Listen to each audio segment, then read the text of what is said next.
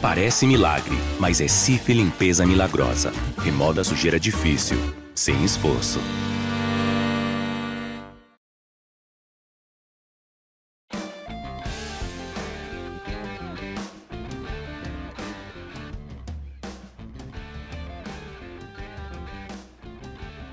Hoje o Jean Ouviu é especial. A gente recebe pela primeira vez aqui ao vivo um convidado no estúdio, que está aqui fazendo um barulhinho no celular, mas já preparado.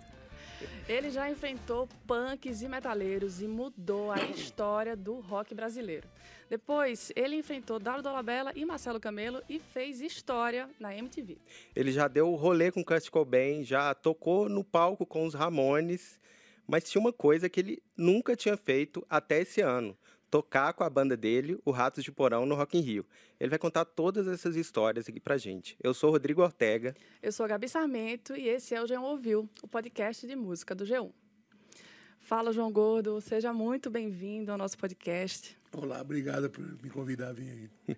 Ô, João, é, o Ratos de Porão é mais antigo do que o Rock in Rio. Vocês estavam aqui já uma banda super importante no rock brasileiro, nunca tinha tocado no Rock in Rio. Você já tocou, né? Mas não a banda. É, o que, que, você acha deles nunca terem te chamado e como foi esse convite agora? É porque o Ratos a gente é uma banda underground, né? Do, do punk rock, do metal. Então a gente não faz parte do rock nacional. Esse rock nacional que é Pete, Raimundos, é, sabe, é Plant Ramp, a gente não faz parte disso aí. E aí, sendo assim, é, a banda é muito pesada, né, com letras muito políticas, tal, tal. E eu achava que a gente nunca ia tocar no Rock in Rio, cara. Sabe? É uma surpresa até ser convidado, né? Mas eu acho que até um, um reconhecimento da, da parte do, da, do, do, festival, né? Porque a banda é clássica, já tocamos já em festival no mundo inteiro, cara. Em altos festivais gigantescos também, junto com The Cure, Therapy. Nós juntos lá, os brasileiros? E por que não aqui, né? E eu fiquei feliz do convite. Fiquei muito feliz. Legal, esse ano vocês lançaram Necroman... Necropolística. E aí eu queria saber como vai ser esse show no Rock in Rio. Vocês vão misturar coisas novas, só hit? Conta um pouquinho. Não, a gente vai não vai tocar música nova quase, porque são meio compridas as músicas. Uhum. Como o tempo nosso é meio escasso, a gente quer enfiar música velha, né? E uhum. curta, para caber o mais, mais tempo possível. O show mais intenso, né? Quantos que cabem? Qual que é o cálculo, assim? Que é... Cara, as músicas mais antigas é na média de um minuto, do, do, um minuto e meio, dois no máximo, né? As músicas mais novas são, são três, três músicas, minutos e meio e tal. Uhum. O pessoal não conhece quase as músicas novas, então vamos tocar música velha. As mais antigas dá quase 30, então, em meio... É, eu, eu tenho, assim, pro show engatilhado para tocar sem parar, acho que dá para tocar umas 15 músicas sem parar, cara. Uhum. Sem respirar, né? Demais.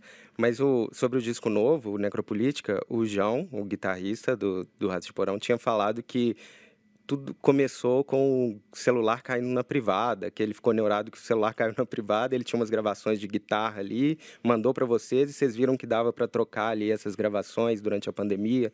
Como é que foi essa história? Cara, foi uma surpresa porque eh, o último disco nosso que a gente lançou em 2014, né? Uhum. E na pandemia tava aquele marasmo, tal, tal, e, e, de repente apareceu lá 12 músicas novas para me colocar vocal e fazer letra, né? É, no meio desse mundo de projeto, o Juninho, que é o baixista, cara, que é todo atlético, né? Vegan, straight edge, sabe? Ele, de bicicleta. Ele começou a fazer os trâmites de bicicleta. E até a Vila Piauí voltar, e para Santos voltar. E nessa, nesse meio eles conseguiram compor essas músicas que quase não tem participação minha, né? É, é, bem eles mesmo, assim. Eu só coloquei as letras só, cara. Hum, chegou pronto para você. Chegou você pronto e é, eu, eu, tenho um monte de coisas assim que meio que me irrita, mas ficou desse jeito, ficou bom. E o pessoal gostou, aprovou. Tá bem old school o negócio e, assim, pelo mundo afora, só tenho escutado crítica boa. É muito bom, mas como é. assim te irrita? Musicalmente tem alguma coisa que te irrita? Tem, tem arranjo e tal? Tem um monte de coisa, cara. Eu, não, eu, já, eu já escutei 500 vezes sempre tem umas partes que podia ser diferente essa parte. Essa parte não precisava ter, sabe? Pode Isso crer. aí não tá legal. Né? Mas aí você foi voto vencido? Ou você nem tentou? Não, cara, não dava. Assim, vamos gravar, vamos, tá pronto, fez, vamos aí, vamos aí, não dá mais tempo, tudo marcado, vamos fazer. Então a gente compôs o disco praticamente no estúdio. Pode crer. Né? Se você pega, vai comparar um, esse disco, a gente tem quanto? São, são 13 ou 14 discos de estúdio que a gente uhum. tem. Compara com os anteriores, cara, que é super bem ensaiado, o negócio é calhambeque. Uhum. Tá bem de susto mesmo. Mas pelas condições, pandemia, do jeito que foi feito, assim, é, é, é o resultado bem satisfatório.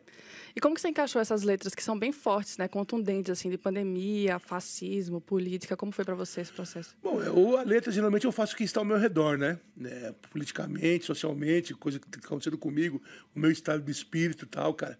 E naquele momento foi só isso que estava na minha cabeça, cara. Eu de saco cheio de escutar a voz do genocida. Saca? Eu quero que acabe logo essa situação ridícula que estamos vivendo, cara, né? Esse, esse, esse, esse, esse momento crítico, né, meu? Né? Tem que acabar logo isso aí. Então, a, o disco parece uma opereta, cara, porque todas as letras têm uma a ver com a outra e ficou aquela, aquele mesmo, mesmo assunto ali que não tinha como sair disso, cara. Sabe? Então, são dez músicas com, com, com, é uma ópera, uma mini ópera. E meio um desabafo também, assim, um negócio que Pra sai. caramba, viu, cara? Pra caramba, cara. Sabe? E como é que a gente estava pensando de pegar isso e quando você lança um disco, você fica meio revivendo aquilo ali que você escreveu nos shows e tal, e na divulgação do disco. E tem umas coisas muito pesadas ali, falando de gente sem ar em Manaus, gente morrendo. É, como que é reviver isso? Vem, volta o ódio, assim, em você? Faz um pouco mal de, de ficar revivendo essa história, assim? Cara, como tem muito disco e muita música, a gente toca algumas músicas de cada disco. Eu tô ligado qual é que é, o pessoal gosta de ouvir música velha, não gosta de ouvir música nova, né? Então a gente toca três músicas novas, que é bem desses assuntos aí, cara. A- o pessoal já sabe até as letras, canta o refrão, tal, tal, cara.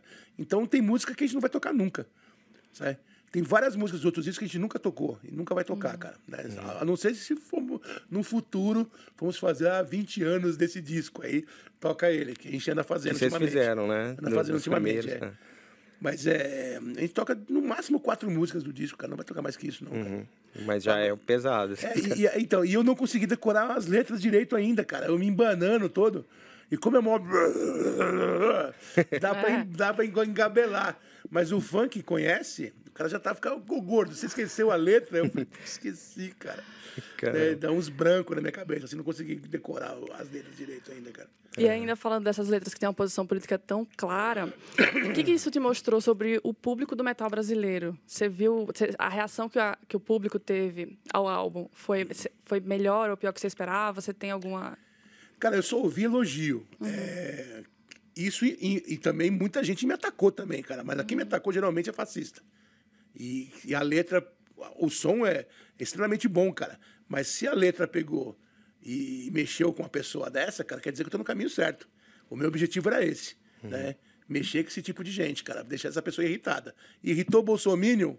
Tá beleza. É comigo mesmo, vou continuar fazendo o mesmo esse tipo de letra, cara.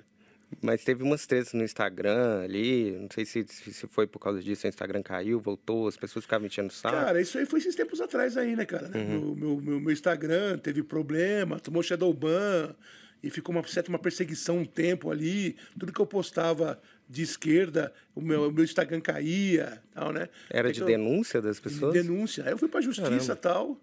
E a juíza determinou que me devolvesse minha, minha, meu- meus, meus perfis, né? E funciona, então, porque às vezes a gente acha que o Instagram... É, eu tenho um é- advogado ótimo pra isso, cara. Um advogado ótimo, cara. Aham. E, assim, o Rato sempre foi político, sempre cantou sobre isso. Vocês vão cantar ali um- exatamente um mês antes do da primeiro turno das eleições. E a Roberta Medina, organizadora do Rock in Rio, falou numa entrevista sobre o festival desse ano, falou assim, política se faz com conversa, não se faz política em cima do palco. O que, que você acha disso? Não tem como, velho. Não tem como. Eu mesmo não fico puxando o couro de vai tomar no cu Bolsonaro. Eu não falo nada, cara. O pessoal que fala, não sou eu que tá falando. As letras, cara, quem é fã da banda sabe que eu tô cantando. Quem não sabe vai ficar boiando. Saca? Não sabe? Então, é, tem música ali que foi, foi feita há, há 30 anos, tem mais sentido agora, cara, do que 30 anos atrás. Saca, meu? É, a política já tá feita, cara. Saca? Já não vou, não, não vou fazer comício em cima do palco. Já tá feita a minha política. É engraçado que o Crucificados pelo Sistema às vezes é mais atual do que os outros que fizeram depois. Cara, o disco Brasil é o mais terrível desse, desses bagulho, que é de 89, Sim. né? Pega um final de uma ditadura ali, um começo de uma abertura, tal, tal, e, meu, e, e coisas que são específicas daquela época, cara, tem mais sentido agora. Uma música farsa nacionalista, aquela é, é, retrocesso, Amazônia nunca mais, sabe? São tudo todos os temas que estão mais vivos agora do que aquela época, cara. Você acha que de todos o Brasil é o que mais ficou, que hoje está mais O disco Brasil álbum de É, 89, ele é. é. mais ele é mais estigmatizado sim, e, o- e foi o que levou a, a banda pro exterior, né? Aham, Foi que abriu as portas pra gente do exterior. Falando um pouco de curadoria e programação, numa entrevista de 2011 com o Corsos, quando você tocou com o Corsos, você falou que, tipo, você meio que desabafou que os promotores não dão valor às bandas nacionais, principalmente do, do rock, do metal, do punk. Você acha que isso mudou com o tempo? Cara, eu acho que assim, eu acho que o lance de respeito uma banda clássica é, é, do Brasil tem que ter isso aí, cara. Porque, por exemplo, se o Ratos fosse argentino, nós tocaríamos em estádio para 30 mil pessoas, como acontece com as bandas argentinas. Aqui no Brasil, não, cara. No Brasil, o pessoal prefere ver gente morto do que fazendo sucesso. Saca, meu? Então, é, muito falta de respeito. O pessoal metal tem muito fã, falou, mas eles têm uma, uma, uma postura, é, como se diz, é, é, uma postura fascista, né, cara, né, de, sabe, que não, não, não condiz muito com a atitude de, de metal, de headbanger, saca, meu? Saca? Então foi complicado, cara. Fica difícil mais tocar em festival, assim, por causa desse público de. Porque quando o cara vai no seu show, ele hoje, assim, tá cansado de saber. Mas para tocar em festival de metal, tendo lançado esse disco agora, fica mais difícil. Não, cara, porque acho que é só internet, viu, cara? Porque a gente tocou pra caramba agora. A gente tocou agora em, em vários festivais de prefeitura, no interior aí, sabe? E, sabe? E, pô, lotado. Todo mundo cantando as letras, sabe? Ninguém chegou aí. Ficou, ah, não sei o quê. Todo mundo falou lá, pô, vai- ei, Bolsonaro vai tomar no cu, mas não foi que puxei os coros. Na internet o povo é mais corajoso do que no Ah, festival. é, é, acha que é mais corajoso, né? Então, Mas agora virando assim, a visão de vocês do punk sobre o Rock in Rio lá em 85, quando estava começando e tal, vocês tinham lançado o primeiro disco, estava lá no movimento punk de São Paulo. Como é que vocês viam aquele festival de 85 do Rio, gigante? o Cara, que, que vocês a achavam? gente via um, com um terror, porque não tinha quase nada de rock, né? Tinha um monte de Alceu Valença. Apesar do nome, né? É, né? Aí tinha os rock, lógico. tinha né? Iron Tinha, né, Maiden, tinha né? Iron Maiden, Queen, sabe? umas, umas coisas meio fortes. Mas é, na nossa visão radical, Hum. não tinha que ter essas bandas, assim, tipo a Seu Valença. E outras coisas que tinha na época, né? Não tinha que ter isso, cara. Vocês já achavam era- zoado? Uhum. É, achava zoado, cara. É, tinha, tinha que ser só rock. Já que o nome é Rock in Rio. né? Uhum. Mas hoje em dia é válido, cara. No- você pega os, os grandes festivais lá da, da, da Europa, tudo é tudo misturado, assim, só uma mistureba, assim. eu acho tranquilo também, acho legal. Todo mundo convive bem, né? Sim. E voltando um pouquinho pro começo dessa cena, quando você entrou no Rádio em 83, te chamavam de Gordinho Saudável. Como era esse João Gordo de 19 anos? Cara, são muitos quilômetros a menos, muitos quilos a menos também, né? E já fui de tudo que é cor, tamanho imaginável que vocês imaginam, já tive formatos incríveis já. é, é, é, mas saudável porque, pô, meu, né? Com 19 anos eu era bem mais saudável que agora, né, cara? Ah, São muitos quilos de coisas aí que passaram. Ele- Eles sacaneavam falando gordinho, porque é uma coisa que. que... Bochecha rosada, saudável. Não era tão drogado. e é, quando, enfim, você saiu, quando você chegou lá, você tinha saído de, de casa, de uma relação que você conta que é difícil com seu pai, que era policial e tinha uma educação conservadora, né? Uma educação muito rígida. Você acha que você foi pro punk, assim, é, apesar disso, dessa educação, por causa dessa educação, como reação, ou... Puta, mano, enfrentar meu pai foi, foi muito difícil, cara, sabe? Na, na adolescência, cara. Meu pai, sabe, além de ser PM, ele era xarope, né? Tinha um problema psicológico aí, né? tomava remédio, tinha convulsão, e era tudo hiperativo. E, e em casa era como se fosse um quartel, né? É.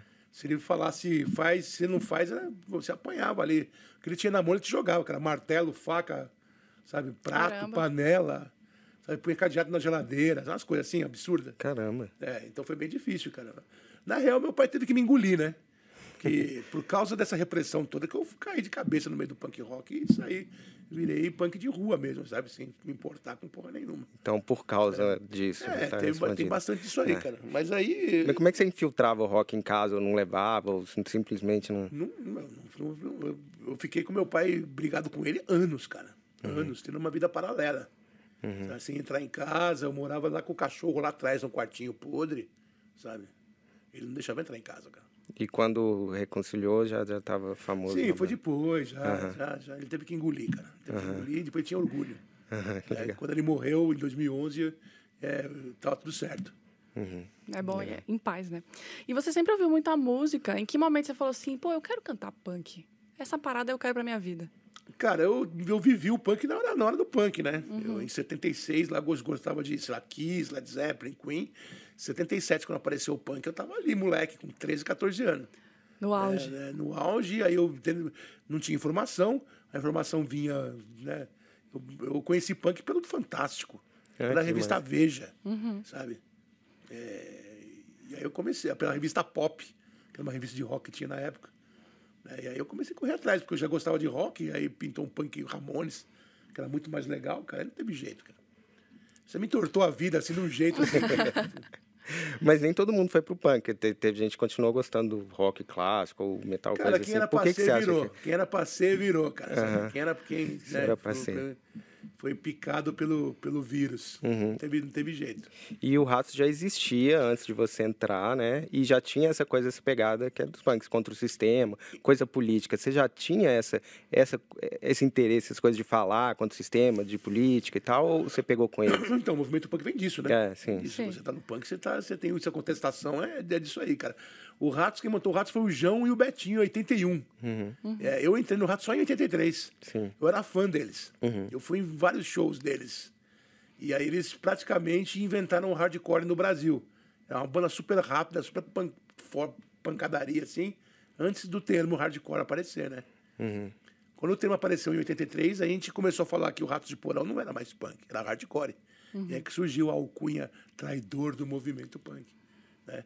Pelo fato de a gente estar tá sempre diferente dos punks, ser mais conectado com o movimento no exterior, envia carta, tal, tal. Não é com esses caras. Quando é punk, os caras tá hardcore. Quando é hardcore, os caras tratam metal.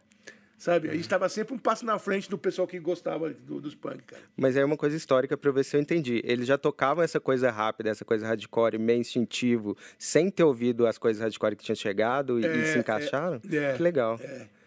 Tinha influência, lógico. Tinha uhum. influência de Teen Idols né? Influência de umas bandas americanas e tal, mas nem sabia que o nome era esse, cara, de hardcore. Uhum. Porque já tinha rolando também, tava rolando Bad Brains lá fora, um monte de banda, pancadaria, assim, né? Uhum. E aqui no Brasil tinha os caras que estavam antenados já. Né? Era pouca informação, com isso vocês pegavam. Assim, pouca, pouca informação, demais. cara. É. Informação é tudo de carta. É. Para os jovens saberem como era essa internet. não, não, tinha jeito. Assim, você, você mandava o, o pedia e mandava informação pro cara lá da Finlândia. Aí ele te mandava lá uns discos, umas cartas, umas fotos, e você pedia pro cara pegar e mandar os selos de volta, porque a gente passava sabonete no selo, hum. no correio, e ele, eles carimbavam. Quando você mandava de volta, eles você passava um álcool, o carimbo saía. E você podia é, reutilizar uhum. o selo várias vezes. E você sendo fã do Ratos, como foi entrar para a banda? Como você achou massa? Era uma coisa que você queria muito ou você nem esperava? Pô, na época que eu entrei, cara, assim, eu tinha convite para entrar em três bandas. Olha. Olha. E foi tudo em 83, cara. Nesse, nesse um ano aconteceu tanta coisa. Parece que foi anos, foi tudo em um ano só, cara. Eu tinha, eu tinha convite para entrar no Cólera, para tocar baixo no Cólera. Uhum. Eu tinha convite para ser vocal do Psicose, que era uma outra banda clássica da época, e do Ratos, né, meu? Mas você tocava baixo ou você... É, e aprender, porque tem aprender, isso, né? Cara, aprende, né, cara? Aí o Redson queria que eu entrasse. Eu, tinha, eu briguei com o Redson. E aí o Psicose era ruim. Aí, aí o Redson, sobre... o Redson era muito mais legal, cara. Que massa. É. E esse, essa cena punk de São Paulo, ela ficou muito desenvolvida ali no centro, né? Conta um pouquinho desse começo, como que foi isso? Cara, o, o punk era ali, o pessoal de, da, da cidade. O punk se formou, meu, por causa de, de gangue, né? Formou errado. Uhum. E formou errado por causa do quê? Como não tinha informação, o pessoal pegou a influência do disco do, do filme Warriors, Selvagens da Noite. Então esse ganguismo que tinha vem por causa do, do filme Warriors. Os caras é, você nesse bairro, não briga com outro bairro. Não se bicava. É, né? aí Mad Max 2, Mad Max 1, e aí formou essa, esse, esse ganguismo todo de, que tinha. É, aí o, o lance de, de, ideologia era bem arcaico, né? Saca, meu? Então o pessoal não tinha muita informação, só os mais é, os mais inteirados, assim, que tinha, que atrás, de ler livros, essas coisas assim, cara. A grande maioria ali tá afim de, de cheirar cola, tomar pinga e brigar. Uhum. É, esse, é, esse era o movimento punk paulista dos anos 80. É incrível, porque é uma recriação a partir de poucos informações, uma coisa muito brasileira para o bem e para o mal. Né? Muito né? brasileiro, cara. O, o, visual, né, o nosso aqui, é tudo. É, arcaico também, né? Jaqueta de napa, né? Os, os, os rebites, o cabelo, era tudo bem bem original daqui, cara. E tem essa dinâmica interna entre vocês. E como que era a galera careta que via de fora? Vocês estavam lá no centro, como que era o julgamento? Não, assim? Ninguém entrava, o pessoal tinha medo, né? Uhum. Tinha bastante ah, medo. Era essa palavra. É, tinha bastante medo da gente, cara. Tipo, uhum. uma gangue de maluqueira. Então não tinha uma coisa de sofrer ataques, vocês, eles tinham medo de vocês. Tinha, cara... tinha, e tinha repressão policial também bastante, uhum, né, cara? Uhum. A gente ficava ali na São Bento ali, antes uhum. do hip hop, que ficava ali era os punk, cara. Uhum. Né? E a gente praticamente foi expulso dali, né? Pelo pessoal, segurança do metrô, né? E começamos a ir preso direto, tapa na cara, essas coisas assim. Aí. Uhum. E meio que sujou, cara. Teve uma matéria do Fantástico que sujou geral para todo mundo. Quem tinha trampo foi mandado embora do trampo, né? Uhum. E eram umas matérias sensacionalistas do Fantástico, cara. E meio que sujou geral, assim, cara. Meio que acabou, né? Dificultou. Pô, acabou, desculpa. acabou. Em nome, da, em nome das organizações Globo, desculpa aí pelo... acabou. Mas, em, assim, em resumo, era a galera jovem que ficava ali no, perto do metrô, tipo Bela e Belinha, que hoje fica na Liberdade, não sei se conhece, tipo, é, é essa dinâmica, assim, Sim, jovens é, fazendo um, um merda na rua. Um, pouco de marginalidade também é mesclado, uh -huh. saca? Era mais é, pesado do que hoje. golpes, é, puxando cordão. Era meio, era meio assim mesmo, cara. Uhum. Eu não puxava cordão porque era gordo, Sim. não conseguia correr, cara. Mas os amigos meus puxavam cordão. Uhum. Tipo, trombadinha, cara. Era quase trombadinha, só que punk. E já tinham os skinheads desde o começo? Cara, era mais os que eu era é, esse lance de skinhead é meio louco, porque aqui no Brasil, lógico que apareceu os skinhead eram os careca do subúrbio, né? Careca do ABC uhum. é uma turma, careca do subúrbio é outra. Hum. Sabe? Tudo meio misturado, meio confuso assim também. Os caras tudo, tipo, no, no, nordestino, mas tudo homofóbico pra caramba. E só não são racistas porque são nordestinos. Sabe? É uma coisa, aquela coisa confusa, uhum. que é suástica de mandioca, saca? Porque a gente está falando agora de fascismo e tal. Você aprendeu o que é o neonazismo, a gente fascista ali na rua, ali? Com... Sim. Já tive perseguições já, de, dos, dos neonazis White Pardo daqui, cara. O que mais tem, cara? White, vocês já falavam White Pardo, né? White Pardo, cara. White uhum. Pardo, dos neonazis, White Pardo. Uhum. E é uma coisa para as pessoas entenderem assim. Que Porque é, é, trocadilho de white power, sim, né? Sim, é white claro, power, claro, né? Claro.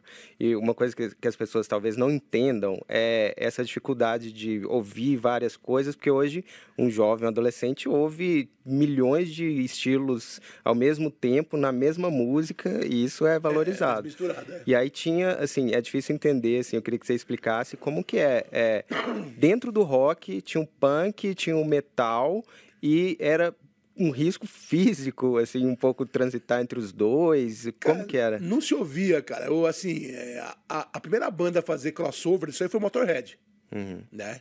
Que, que se aproximou.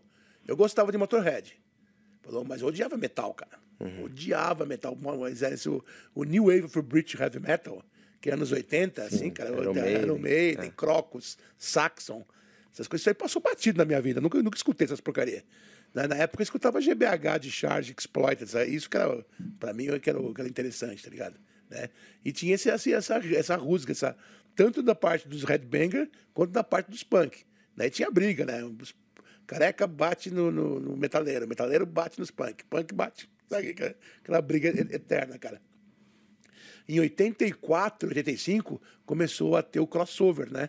Que era essa o pessoal das bandas de metal começou a usar camiseta de punk, o pessoal das bandas de punk começou a usar camiseta de metal. Mas isso lá fora. Isso lá fora. É. E a primeira banda a fazer isso aqui foi a gente, cara. Pois é. Como, por quê? Como Porque nós era conectado com, uhum. com o bagulho, Tava bem cara. ligado, né? Era o selo é, com o sabonete ali que... É, então. E, mas assim, por que, que você achava interessante a cena de, de metal aqui? Porque era legal, cara. Uhum. Legal, meu. Primeiro que não tinha mais mulher. Segundo que não tinha briga não ia lá para brigar. Era show, cara. Era muito mais interessante, cara. Uhum. Você tá ali no meio do metal, público fiel, tá ali aquela, aquela coisa dos punk de gangue, sabe? Aquela coisa de treta, só treta, facada, tiro. Né? Então. Levava a sério, né? Era mais Essa interessante, era mais, era mais gostoso. E as bandas que a gente gostava também começou, tipo, o Discharge, Discharge, né? Discharge. Discharge. Que é uma banda inglesa que tem até hoje, cara, são meus amigos e tal, cara. Isso é a primeira banda que lança um disco totalmente metal, cara. Isso é um tapa na cara uhum. da gente que gostava pra caralho, né? E começamos a ver né, que na Inglaterra nem era crossover, era metal punk né, na Inglaterra. E esse crossover se tornou nos Estados Unidos. As bandas de hardcore como DRI, né, aquele DRI, né, começou a fazer o, essa mescla que influenciou a gente a fazer também, cara. Massa. E uma coisa incrível que ajuda a explicar a cena brasileira é a relação de vocês com Sepultura, né? Que inclusive tá no Rock in Rio. Você lembra a primeira vez que você encontrou com a banda? Eu lembro a primeira vez que eu ouvi Sepultura, que eu achei uma bosta. Ah. O disco deles, que é o Bestial Devastation, cara, é muito tosco. Você pegar os dois escutar, você fala, cara, esses meninos, né, cara? Mó ruim. E aí, achava uma, uma porcaria. E eu lembro que uma vez eu fui pra BH, em 86, tava tocando Venom. Foi o primeiro show do Venom, a Venom Exciter. E em BH, que tava, quem tava abrindo o Venom Exciter era o Sepultura. Né? E eu tava em BH, peguei o Folha de Minas. Aí lá. Qual show tem hoje? Hã? Qual show tem hoje, né? É, qual show que tem? Eu sabia que tinha isso, mas eu peguei o Folha de Minas, tava uma matéria do, do Sepultura, do Max, falando que a melhor banda do Brasil era Rato de Porão. Olha. Aí eu falei, bom, já que ele Deu acha minha, minha, minha banda, a melhor banda do Brasil, ele vai me dar um, né, um, um backstage, né, pra me assistir o show de grátis hoje, cara. Aí eu fui na Cogumelo Records, lá Uhum. da- de BH, pedi o telefone, liguei pra casa do Paulo, que eles estavam ensaiando, eu fui lá, cara. Os caras tudo garotinho. O Igor devia ter 14 anos, 15 anos, Max 16. Na casa deles lá, como é que É, era? tudo rasgado, moleque. Eu achei sensacional, cara. Você era respeitou quando viu. Cara, é assim, era uma cena muito underground, quase punk, assim, só que de death metal, né? Isso em 86. Imagina, cara. Uhum. Não, não- tinha nem Morbid Angel ainda. Não tinha nem aquela, aquele death, tá ligado? Era tudo umas demos que os caras escutavam, cara. Muito, muito truzão, assim, muito underground, cara. Aham, E é uma relação muito incrível, importante para o rock brasileiro, isso que vocês mantiveram, assim. E eu vi o Igor falando que não, não foi só é, o Sepultura que influenciou vocês aí para mais pro lado crossover metal, mas vocês, você também influenciou eles mostrando coisas de crossover, assim. É, foi- é, como ficou- que você, assim... Ficou uma irmandade ali um bom tempo, né? aham. É, eu vi eles, eles, eles fazerem o disco o Beneath the Remains, o Arise, cara, eu, eu, participei da, da, do, do- da composição do Arise.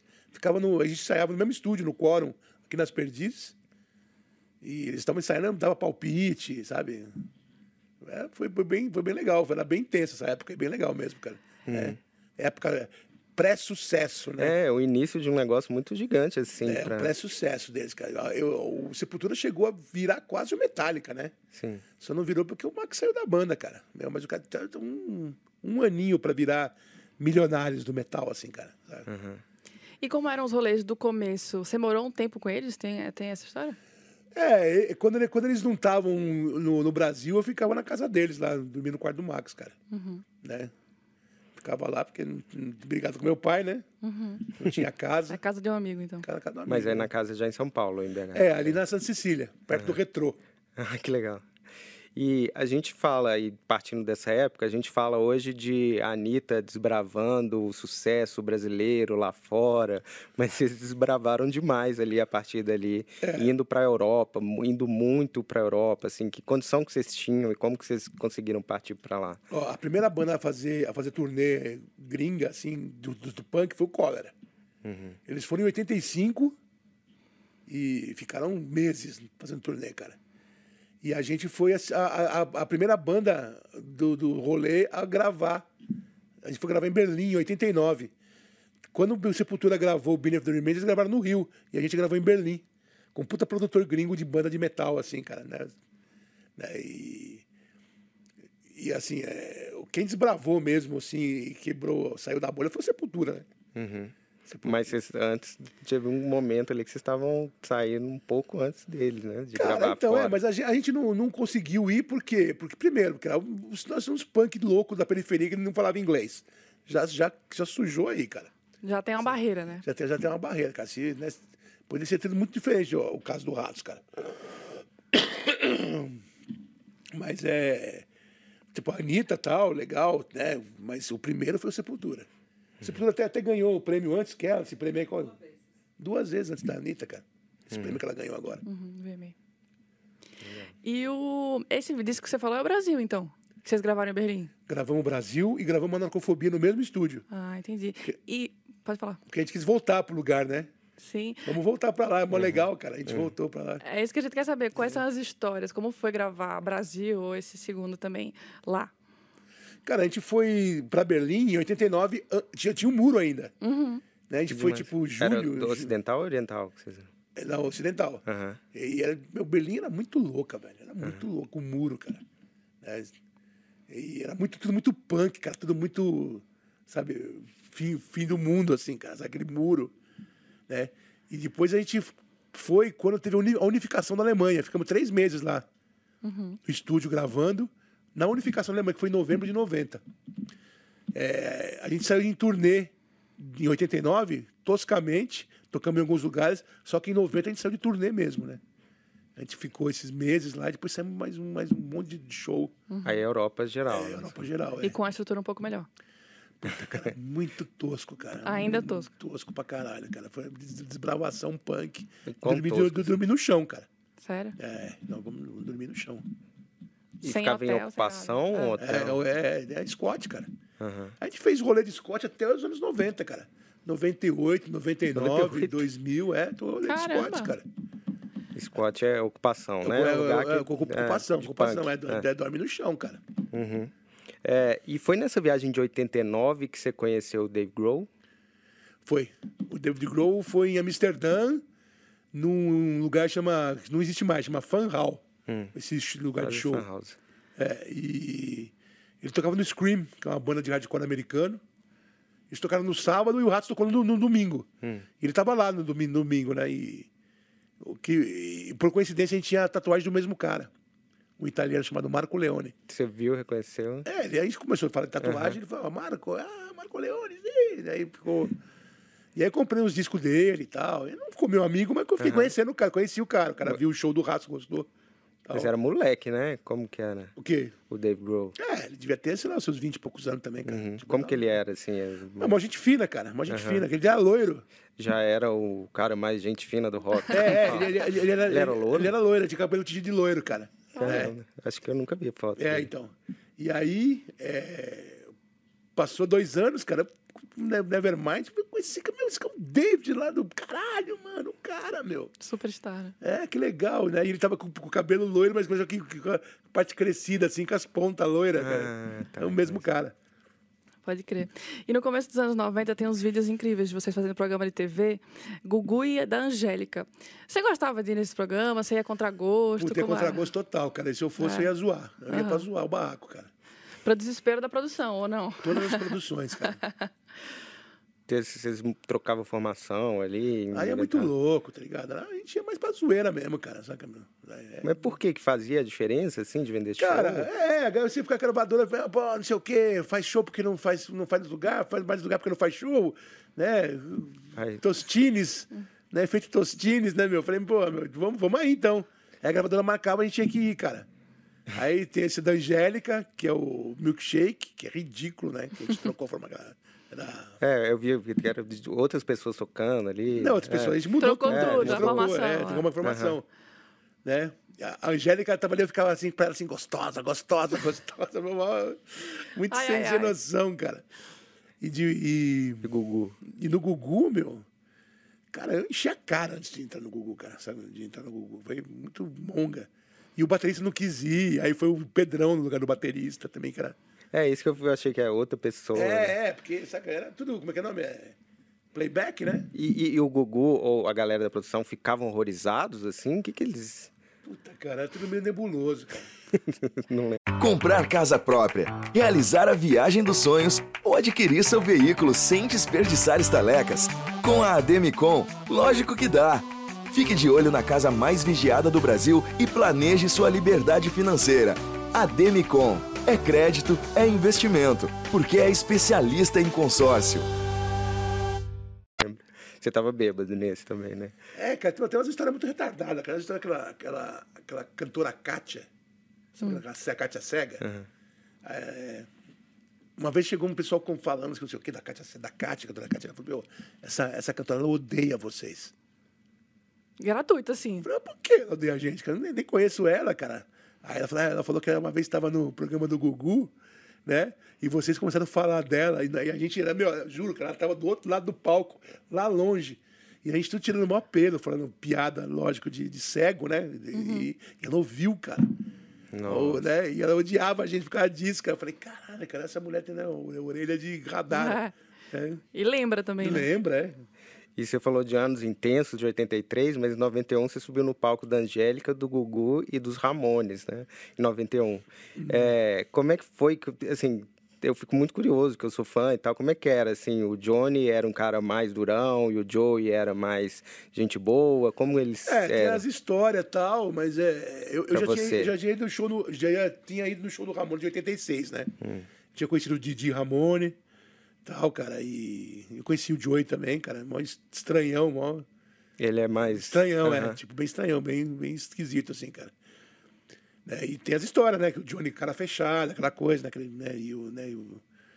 Mas foi legal, cara, porque tocar três dias seguidos com o Ramones deu pra conhecer bem os caras. Né? Já, era, o- já era o CJ, já mais jovem, né? o Mark. Não, é uma super referência pra você, né? Você fala sempre que eles. Porra, velho. É que começou tudo com eles, né? Pode crer. E o, é, qual que foi o seu contato? Como que era o seu contato com eles lá? Quem que você conversava mais? Mais com o CJ. Aham. né? O, o Johnny é aquele jeito americano que não é cara fechada. O Joey é meio retardado. Uhum. Né? O Mark também é mais, é mais, mais, gente, mais de boa também, cara. Mas foi mais com o CJ Então, mesmo. primeiro o Didi e depois o, o CJ. O CJ, é. Era sempre legal. Quando o Nirvana veio ao Brasil em 93, você colou no hotel. A gente queria saber como que é, mesmo sem falar inglês direito, você virou passa do Kurt Cobain? Cara, então, colei, no hotel por causa do David Grohl. Só que ele não tava lá. Ah, E nem o Kurt Cobain tava. Aí eu olho assim, cara, tem um gordão, cara. Eu falei, cara, eu conheço esse cara de algum lugar, cara, não é possível, cara. Aí eu cheguei pro cara, e o Big John? Ele, yes! O cara era guitarrista do Exploited, dos dois primeiros discos do Exploited, né? E dos três primeiros discos do Exploited, o cara, o cara era road do Kurt Cobain. E o cara já tinha ouvido falar de mim já por outro pessoal punk lá da, de, da Escócia. E, e tava em casa já, cara. Sem tal o David Grohl, já tava em casa. Aí chegou o Kurt Cobain e a, e a Courtney Love. Fomos apresentados, né? E eu, eu namorava com uma garota na época também, falava um inglês melhor que o meu, assim. E fomos, aí ficamos engendrados com os povos ali, cara. Ficamos amigos. Aí começou a ter, né? A, a- amizade, Casmino Del Seven. Aí lá na mina da Casmino Del Seven, quem era a hold da, da, da, do Nita Parks era o Ian McKay, cara. Sabe quem é o Ian McKay? Sim, do O Ian McKay era do, era do Fugazi E depois o Embrace. é, do Minor Threat. É. E eu já tinha conhecido ele em Roma, porque o Rasto tocou com o Fugazi em Roma em 90. Então, tava em casa, assim, completamente em casa. Parecia um sonho maluco ali que tava acontecendo, cara. Né, O Red Hot Chili Peppers, o, o Alice in Chains, né? aquele sonho grunge acontecendo Total, total, total. e nós engedrados ali com o povo ali. tomando uma cerveja, tá no mesmo ambiente. É, essa cerveja era de É, menos, né? cerveja era claro, de menos, claro. tinha, tinha mais coisa, mas, mas foi muito doido, foi muito doido mesmo, assim, cara. E aí tem a história da balada na Augusta, balada grunge na Augusta, que você fala que você entrou lá com eles e com o Kurt Cobain, com a, com a Courtney, e aí fechou, não entrava nem saía. Quem tava, pessoas normais, ta- também ficaram nessa balada? Quem que tava lá e como é que foi Cara, esse lugar fechado? O Der Tempo era uma boate grunge de um amigo meu. Hum. Então quem tava lá Era curtia o som. Não era gente comum que tava lá do, sei lá, Sim. A balada do da Augusta. sertanejo, tava lá, saca? Gente comum. Era gente que, que curtia som. E Hum. a gente foi pra lá tipo umas três da manhã, cara. Então tinha pouca gente, Uhum. sabe? E, e a gente foi pra lá por quê? Porque o Kurt Cobain falou assim, fazer, vocês podem roubar heroína pra mim? Cara, eu falei, não, isso não existe no Brasil, cara. Não tem, cara. Mas eu sei onde tem outra coisa. Aí foi. Foi eu, num carro foi eu, ele, a, eu, ele, a, o, o Flea, do Red Hot. Chili Peppers. É, é, parece mentira, né? Aham. A mina do, do Roll, um cara do Alice in Chains, assim, cara, saca? Uhum.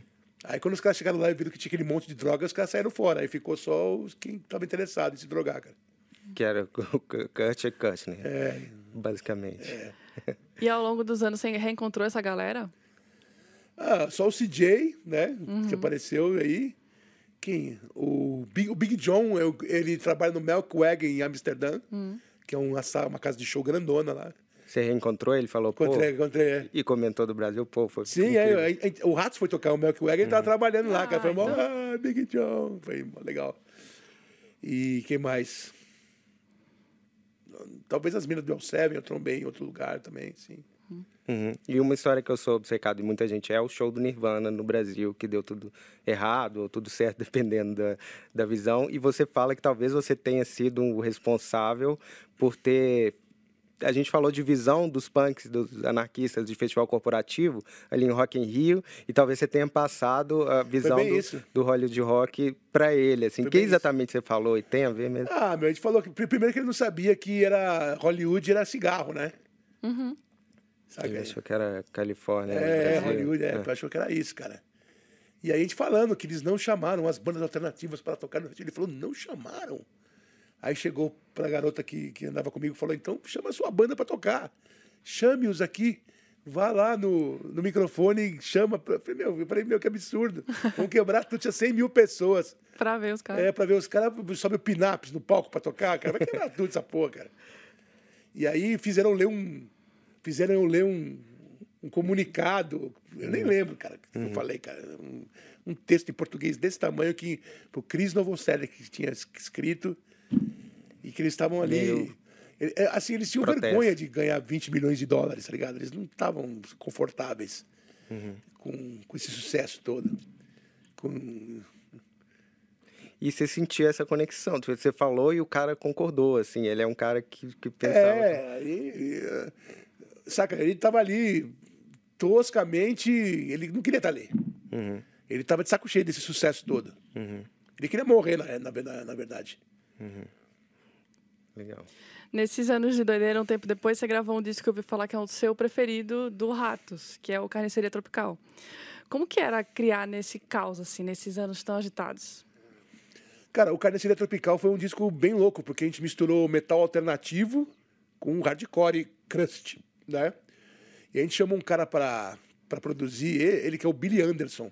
Quem é o Billy Anderson? O Billy Anderson é um, um produtor lá de São Francisco. Ele produziu um disco que eu mais gosto do Mr. Bungle, que chama. Cara, vai me fugir o nome do disco, não é possível, cara.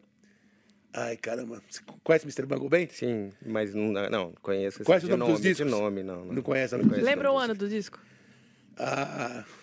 Kurt Cobain gostava também. Produção, pesquisa é, pra gente aí, daqui a é, pouco ele, aparece. Ele produziu. Hã? Eles vão pesquisar. Eles vão pesquisar aqui pra gente. Fala Só já. me dá o nome do segundo Mr. Bungle que eu já, já ele produziu esse disco, cara, e foi um disco muito louco que precisava de ter duas mesas e 48 canais conectadas uma na outra. E só ter esse cara produzindo rato já foi foda. Uhum. Disco volante, chama o disco. É, caramba, ele produziu você disco... falou antes, dois é. segundos antes de falar aqui no ponto. ele produziu Disco Volante, que é um é. disco muito louco, cara, tá ligado? E, do Mr. Bungle, e ele produziu o nosso disco. Que é um disco bem legal, cara. O pessoal não gostou muito na época, não, porque tem muita gravação estranha ali, né? De low-in, é, que os caras curtem, assim, mas não foi, não foi interessante pro fã de ratos. Era muito alternativo demais. Até pro fã de ratos. É. Vocal bem crush, assim. É, o fã de ratos ele é mais metal, né? Mais metaleiro, cara. E você é, já teve assim, um receio, porque era uma época muito doida e você fez um disco muito doido. Você já teve receio, assim, depois que você foi acalmando e tal, tipo, se eu parar de ficar doido, eu não vou eu, fazer. Eu só fui piorando, velho. Uhum. Eu só fui piorando, cara, só fui piorando. Os anos 90 foi quando eu entrei na é, MTV, né? Eu comecei a ganhar dinheiro, né? E aí comecei a piorar. Se enfiar o pé na jaca loucamente, comecei a engordar pra caralho. Aí quase cheguei onde eu queria. Eu quase morri nos anos 2000. Né? Eu tive uma overdose, né? Eu tive um problema no pulmão, né? que está me fudendo agora de novo. Né? Mas é, eu quase consegui um intento de morrer cedo e viva, viva jo morra jovem viva rápido. Uhum. É porque eu vi que você, assim, quando você falou que carniceria é um disso, você, você gosta muito, e era uma época que parece muito louca, assim, para vocês. E de a conexão entre criar e tá louco, assim, tipo, é uma coisa que você é, pensava nisso? Ou pensa mais agora, recentemente, que você está mais tranquilo? Cara, tá tranquilaço hoje em dia, uhum. né, cara? Não tem nem comparação, nem dá para ser daquele jeito. Era, foi, bem, foi bem na época clubber, né? na época do techno. Uhum. Todo mundo pirou. Você pega o Metallica, os caras fizeram uhum. aqueles discos horríveis deles lá que... O Reload, load, load, né? os caras cortaram, é. cortaram o cabelo, pintaram as unhas passaram batom, ficaram tudo. Foi, foi o, o, né, o efeito do, do techno, né? Uhum. Todas as bandas passaram por esse, por esse, Sim. por esse efeito de música eletrônica. Final dos anos 90. Eu, eu, também passei, cara. Uhum. E na MTV.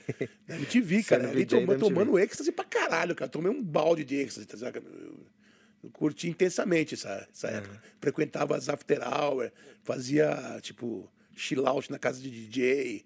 Ficava acordado três, quatro dias, saca, meu? Ia em é, rave. O que a gente acha incrível, e a gente comentou, você talvez acho que tem uma pergunta depois sobre isso, mas que, é, que eu acho incrível é a sua produtividade dentro desse ambiente, assim, criatividade dentro desse ambiente, mas parece que é uma coisa que sempre É, existiu. eu- você pega cada disco, tem ele, ele, ele, né, ele, ele pega uma, uma época e descreve o que está acontecendo assim, né, naquela época, né, cara? Esse, esse disco, o Carniceria, ele é, ele é menos político, né? Aham, sim, 97, um pouco antes do negócio. Ele é bem menos político que os outros, cara. Mas assim, o som é avassalador, né? Uhum, sim, Pela, pela, pela, pela produção do, do Billy Anderson e até pelas nossas músicas mesmo ali, estão muito loucas também, cara. sim, Sabe? São bem legais. legal. Entrando na fase da MTV, todo mundo que a gente fala, né? A gente inclusive tem um, um Gemovil de 30 anos Mexendo. falando, é um publi, falando do, do, do canal. Todo mundo fala com muita nostalgia, com muita felicidade daquele tempo. Rola uma saudade pra você também? Rola, cara. A gente era feliz, não sabia, cara. Não puta- sabia mesmo? Cara, eu tinha, na real, assim, eu tinha um, eu tinha um pé atrás de estar ali, tinha uma certa cobrança, né, do, do meu pai. Ainda bem que não tinha é, Redes Rede social. sociais. rede social nessa época, velho, saca? Tinha uma puta cobrança, tanto o pessoal da banda como o público, fã, saca? Eu tava ali, tava feliz da vida, né, cara, saca? Porque eu, eu fazia o que eu queria, sabe? É. E, o, e o, o- o legal da, da MTV era isso, cara. Eles não, não precisavam pra falar, tosse vira. Aí você ia montando o programa no ar, né, cara? Ia dando a cara no, pro programa no ar, cara, sabe? E teve programas sensacionais e teve programas horríveis, cara, saca? Os sensacionais poderia ser o, o, gordo o gordo visita, que é um que eu adorava fazer, sim. né? O gordo gogô, que foi carro-chefe ali de- Por um período. por um período, cara. E depois teve outros programas meio bem horríveis, assim, tipo, sei lá, tipo, Meio jackass, assim. é, Fundão MTV, tá ligado? Que era um professor, tipo, nazi, assim, pra, na fascistão, xingando aluno burro. E teve também o Gordo Freak Show, cara, que é completamente Sim. fora da casinha o bagulho, cara, saca? Esse aí era muito louco. Sabe? Eu vejo, se assisto hoje, cara, eu mostro pro meu filho, eu falo, Pedro, dá uma olhada nisso aqui. Ele fala, pai, que absurdo, cara. É, que absurdo Que- mesmo. é, a gente ia perguntar o que, É. que seus filhos acham de. É um absurdo, cara. É um absurdo, cara. Pra você ver on- onde chegou a televisão brasileira nos anos 90, cara. Não, não- não duraria, eu ia preso hoje em dia. E a gente ficou muito impressionado, assim, também, quando ouve você falar que quando você entrou na MTV você não tinha grana. Voltando um pouco, ao- ligando os dois assuntos. Porque o Rato já era uma banda consagrada, já tinha zilhões de turnês na Europa, já lançando um disco, né? Consagrado também. Como não dava grana nenhuma. Tava difícil? né? Famoso pra caralho. E durão e truta. Viu essa frase? a frase, né? Famoso pra caralho, durão e truta, cara. É isso aí mesmo. Até hoje é assim. E você tinha se imaginado fazendo TV? Porque quando você entrou, tem, é, tem muita sua personalidade ali, dá pra ver que você tá bem em casa, que é uma coisa bem, bem livre. Mas você, em algum momento você tinha pensado, pô, talvez eu faça televisão um dia, ou foi de repente mesmo? Cara, eu fui por necessidade mesmo, cara, sabe? É, E eu neguei muita coisa, de fazer muita coisa, cara. Muita coisa, muita propaganda. Que hoje em dia eu jamais negaria esses dinheiros e eu deixei de fazer. Por É, por- princípios, por uma coisa. Por... É por uma coisa que, sabe, eu não vou fazer isso, cara. Sabe? Ah, Pepsi. 180 mil reais, cachê. O que, que eu vou fazer? Ah, você vai vestir Papai Noel azul com duas loiras no colo. Não quero. Como não, cara? Não quero, não vou fazer isso, nem fudendo. Caramba. Pô, mas esse 180 mil não foda-se, não quero. É assim, cara. Né? Depois que ele entrou na minha vida, que começou. Falou, meu, não seja retardado, tem família pra cuidar. Isso aí, sabe? Várias coisas que eu podia ter ganhado uma puta grana e não quis fazer, cara. A gente estava falando justamente sobre isso, assim, sobre é, quando antes do, do programa, como era uma questão assim nos anos 90 e 2000, começo de 2000, é, essa coisa de patrocínio, de, de fazer propaganda, tanto no Charlie Brown Jr. quanto Jota Quest, foi uma grande questão na carreira deles fazer e hoje não é uma questão mais. Será que você- o rock está precisando de grana? O que, que... Eu, eu fiz, a, assim, a, a primeira que eu fiz, cara, foi, eu acho que do, do Gol. Do Gol. Do Passat, não era Gol. Do Gol, né? Que o cara ficava assim, é, é Mauricinho, Mauricinho pra mim. Cara, o que, que eu tive de aguentar isso aí, o povo me chamando de Mauricinho na rua, cara? Foi uma puta grana, cara. Foi uma, uma grana assim que eu, eu juntei com mais outra grana pra me comprar meu primeiro apartamento, cara. Saca, meu? Legal. A gente estava falando dos seus filhos, assim, né? Que você é, mostra alguma coisa para eles. Em outros momentos da vida, eles te dão um toque, tipo, porque adolescente hoje não deixa passar nada, né? Pô, pai, não fala assim. Ou, É, essa coisa eles da te- autocrítica, né? De pensar, tipo, pô, não dá pra fazer mais isso. Não, minha filha, cara, me cobra, cara. Eu tenho um vocabulário completamente século passado, Aham. sabe? É um, é um vocabulário tosco, da periferia. falou? E nem no meio desse vocabulário sempre solta uma ou outra que é algum termo racista, ou um termo homofóbico, que, se, que tá aqui, que eu uso por simplesmente ser do berço. E aí eles começaram a pegar no meu pé. Pai, não pode falar desse jeito, não é legal falar assim, sabe? Aí eu, porra, meu, sério? Eu falei assim a vida inteira. Ela falou, pai, foda-se, não é legal falar assim. Não mais, né? É, não mais. Falei, tá bom. Aí eu comecei a ser mais cuidadoso em certas coisas, né? De falar, tipo. Pra mim, travesti era traveco. Eu só falava traveco. Traveco, né? Até pouco tempo atrás. Né? Foi, foi duro deixar de mudar isso aí, de- sabe? É, e tudo isso com, por críticas da minha filha e do meu filho, cara. sabe? Ter mais cuidado com o vocabulário, cara. Uhum. E por falar em experiências que mudam, essa, a sua crise no, no, no ano 2000 que você citou, aquela crise, quanto ela te mudou, assim, né? Porque foi uma coisa muito, assim, de quase morrer, né? Sério. Ah, mudou, mas não mudou muito, muito Não? não. cara. É, eu fiquei mais cuidadoso só, cara. Mas sei lá, meu, eu, eu já fiz tanta merda. E, assim, eu, eu tive uma overdose e a Vivi só apareceu na minha vida por causa dessa overdose. Né? Ela falou, eu preciso falar pra esse cara que eu gosto dele antes que ele morra. Ah, que legal. Né? Pra quem não tá vendo aqui É. no estúdio, Vivi, a É. esposa do João Gordo, tá Está aqui, aqui. atrás. Que é a gente. que vem pra bem. Né? E pra você foi mal. Pra mim foi bem. que você catou um pipinaço. Né? Fofo. E eu vi que você virou vegetariano depois de um gordo freak show em 2003. Conta pra gente, descreve essa, essa fatídica cena. o- era uma luta de mulheres no gel. Só que em vez de ser no gel, era na língua de boi. Ai, ai, ai. A língua de boi é um bagulho horrível que você olha assim, parece uma rola gigante. E não era uma língua de boi, eram 30 línguas de boi, saca? Espalhadas no palco, os caras jogaram groselha, ainda ficou aquele Pelo um de lamaçal e tinha aquele cheiro doce Hum, com cheiro de sebo de língua. língua de boi. caramba. E as, Puxado. mulheres, e as mulheres começaram a lutar nisso, as meninas começaram a lutar nisso aí, e o cheiro subiu, e eu já estava já meio vegetariano, aquela coisa meio querendo ser, e não, não conseguia. E aí eu usei isso aí para como alavanca para me virar, para abraçar vegetarianismo, cara. É tipo, chega, né? É, eu chamei o Juca do lado, ali, pronto, virei vegetariano. E uma coisa de- mais ou menos dessa época que todo mundo pergunta, não dá pra não falar, briga com o Dado Dolabella, que pra mim, eu vendo e revendo, você ficou muito, assim, perdeu as estribeiras com ele quando ele falou essa bobagem do, do começo ali de um playboy te falando traidor do movimento, sendo que foi a coisa mais legal que você fez, a coisa do Cara, crossover. A, a, a pior bosta Foi minha, isso? A pior bosta da minha vida é ter meu nome atrelado com esse, com esse desgraçado, cara.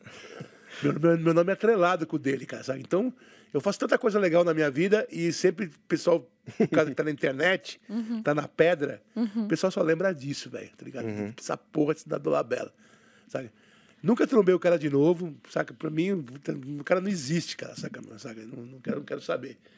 E ali, quando chamaram ele pra, pra vir na MTV, eu já tinha ouvido falar nele já, mas não sabia quem era ele. Se eu tivesse visto ele na rua, eu não sabia, sabe? Playboy da Globo, eu confundi ele com sei lá com quem. sabe? Eu, con- eu, eu conheci o pai dele, que era o Carlos Eduardo Dolabella, que era um ator da Globo antigão, assim, cara. Ele nunca tinha visto, ouvido falar, cara. Ele apareceu ali, mas ele já foi ali pra zoar, já, né? Pra, pra... Ele inventou uma história aí, agora foi por causa da Vanessa Camargo, mas foi mentira isso aí, cara. Entendi. E a emissora depois postou, né? Anos depois, publicou de novo o vídeo. Ali era. É, o, o que aconteceu, o que aconteceu na real foi assim, é... aconteceu a treta e não rolou o programa. E foi pra tudo que é jornal de internet, esse bagulho de fofoca, essas coisas assim, foi pra lá e, né, e, e, né, e eu me fudi muito porque virei o vilão da história, né?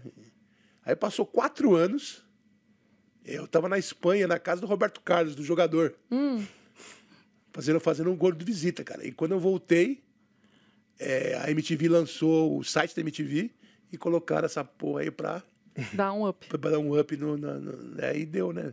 Ficou tudo de novo. Que inferno. É, tudo, tudo de novo, tudo de novo. E tá até hoje, o pessoal quer me zoar falar isso, milhares de memes, milhões de. E, e hoje ele é, você procurar brasileiros, veganos, famosos, ativistas, da, é você da Dolabella, né? É, é, é mais ele. Eu não, eu não- eu tô muito mais é, conectado com o veganismo, não, tá saca? Não. Eu fiquei muito doente esse tempo atrás aí, e fiquei no, no, no hospital e tal, e praticamente meu veganismo caiu, porque eu tive que pro- pro- pro- consumir prote... não carne, mas proteína, queijo. Suplementar de é, alguma é, Porque forma. não tava conseguindo ficar bem no hospital. Pode crer. Eu chamei a nutricionista e falei, "Ó, preciso comer, eu sou vegano. Eu falei, "Meu, Me serviram proteína de soja com chuchu. Ai, ai, ai. E sem, e sem tempero. Nossa. Né? Eu falei, cara, que merda é essa? Eu não vou conseguir comer isso, cara. Aí o médico falou, ih, cara, você tem esse tá aqui, é melhor você esquecer um pouco nessa. Eu me perdi um pouco na conta. Você virou vegetariano nesse 2003 aí, depois do Gordo Freak Show. E aí, É. o, o veganismo entra alguns anos depois? É, tem acho que 2013, 14, assim, cara. E aí, hoje em dia, você é vegetariano?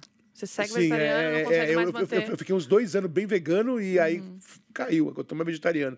Mas assim, é, eu, não, eu não, não tomo leite, eu não, não como ovo, mas assim, eu perdi, tipo, eu não leio mais é, Ficha técnica. ficha técnica, se tem ovo, se tem leite, se, tem queijo, eu- foda-se, sabe? Eu- Vamos nessa. é, eu acabo comendo. E é legal que na pandemia você e a Vivi criaram um projeto Solidariedade Viga. E como é que foi criar isso e tocar? Cara, isso aí foi. A, a Vivi, a gente tinha uma, uma cara de coxinha de jaca lá na- no panelaço. E foi bem no fechamento mesmo da, da- do lockdown. Ela pegou essa cara de coxinha e levou para baixo da ponte do glicério para distribuir para uma galera. E chegando lá, meu, ela percebeu que era pouco. E o pessoal tava passando fome de verdade. E ela ficou super emocionada e falou: preciso fazer alguma coisa. Ela já tem esse espírito já de solidariedade dela que vem da, da criação dela, sempre fez isso e tal, legal. E aí eu falei, vamos, vamos lá, vamos fazer alguma coisa, né? Reunimos a família, tal, bolamos o nome do né, Solidariedade Vegan, e ela começou a fazer. Fizemos as primeiras 87 marmitas com dinheiro no nosso bolso, levamos para distribuir, e o negócio começou a crescer, já fazem dois anos que estamos nessa aí, cara. E... Já sabe quantas marmitas você já Ah, distribuiu? em quantas, dois anos? amor? Quase 200, Caramba! quase 200 mil marmitas em dois anos, cara. E aí, hoje tem algum tipo de apoio? Tem, tem doação. A gente recebe doação das casas noturnas aí, da, do, é, Catarses e pessoa física. Pode legal. Quem quiser ajudar a gente pode ir no, no, no Instagram nosso, né? da- do Panelaço. Tem tudo lá escrito lá e pode ajudar. Legal. Ô, João, você falou que você ficou internado e agora voltando ao, ao palco, é, como é que é se- fisicamente voltar a cantar? Cara, eu tô tosco, cara. Tô tiozão, caminhãozão velho, meio zoado, cara. Sabe? Se reerguendo, Com vai. É, tô aqui na minha batalha, né? Cada dia eu tô vivendo um dia por dia, cara, porque tá difícil pra caramba. Tenho problema no pulmão, sou DPOC, né? Fui, fui dia- diagnox- dia- diagnosticado disso aí. O que, que é, É, DPOC? DPOC é doença pulmonar obstrutiva crônica. Eu tenho falta de ar, não consigo dormir, né? E na, na pandemia aí eu entrei em depressão, engordei quase 20 quilos, sabe? É, ficou difícil. Então ficou tudo difícil para mim, cara, fazer. E a única coisa que eu faço bem é berrar. Né? Chega lá no palco, agora ir daqui pro palco já fica difícil. Porque eu tenho dor, sabe? Aí eu tô com artrose no, no, no fêmur, sabe? Umas coisas assim de velho, cara, de tiozão velho. E tá chegando as, as, as contas, né? Da, da, zoe, da zoada. Mas quando você sobe no palco, porque é isso, é uma coisa no pulmão, né? Você consegue cantar. Consigo? Consigo. Às vezes falta um pouco ar, Aham. mas eu consigo dar o show de uma hora ali trincado, viu? Bem, bem demais. É. E ao mesmo tempo que teve toda essa questão de saúde, né? Você produziu muito, João, porque a gente fala com muito artista, acompanha bastante as coisas. Acho que ninguém fez quatro álbuns durante a pandemia. Ninguém. Ninguém, né? seguramente. Como que. e explica um pouco desses projetos. E o que, que rolou? Foi um, meio que um pavor, assim, de- não ter o que fazer, aí foi uma coisa atrás da outra. Pô, é, foram dois anos de ali, Ah, caralho, né? sim. Então, fo- foi indo, cara. O, o primeiro projeto, né? Foi um. Qual é o nome daquele projeto lá com o Igor, cara? Não lembro, né? É- Mas o meu, meu primeiro projeto mesmo foi. Eu, eu, eu peguei o lance de 40 anos de ratos, Certo. chamei o Asteroids Trio, que é uma banda de rockabilly ou tradicional, que é baixo de pau, baterista de pé, guitarra semiacústica. Peguei as minhas músicas do Ratos e transformei em rockabilly. Esse foi um projeto, né? O segundo projeto, que é o Brutal Brega, que eu peguei as, o, o meu amigo Valdério, tava, tinha esse projeto, eu falei, eu preciso cantar isso aí, não você, cara. Ele faz as bases, faz as músicas e eu fizemos 35 músicas, tem três discos prontos, cara. saca? Caramba. Muita coisa, cara. Né? O disco do Ratos e pudei um monte de participação que vocês nem sabem, cara. Né? Que- legal. Dos amigos, das bandas que tem aí. Eu fui só participando, cara, fazendo as coisas, cara. Ô, João, já está dando uma hora de programa, mas a gente queria terminar com uma imagem que acho que junta o começo e o final da conversa, de como que era o camarim do Ratos de Porão ali no começo do- das turnês da Europa, assim, nos anos 90. Como era a imagem de um camarim, assim, me descreve, e como é o camarim hoje do Rock in Rio, de vocês. Cara, a gente, teve, a gente teve tudo no camarim já, né, cara? Às vezes é, tinha, tinha uma época era só batata frita, cigarro, uísque e cerveja. A gente pedia maço, maço de Malboro, os pacotes de Malboro, batata frita, chocolate, e uísque e cerveja, né? Depois mudou isso aí, depois começou todo mundo ficar vegano, aquela coisa. Aí o- o- o- hoje em dia, o camarim é praticamente vegano, né? É, não tem mais uísque, a cerveja é só o João que toma. Tem cerveja sem álcool pra mim, pra dar uma ludibriada, né? Cigarro. O placebo, não, cigarro também a gente não pede mais, só o João que fuma. Né? E tá bem careta o negócio. cara.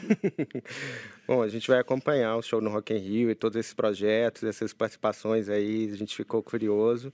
A gente convida você e a todo mundo a acompanhar, o João ouviu também, né?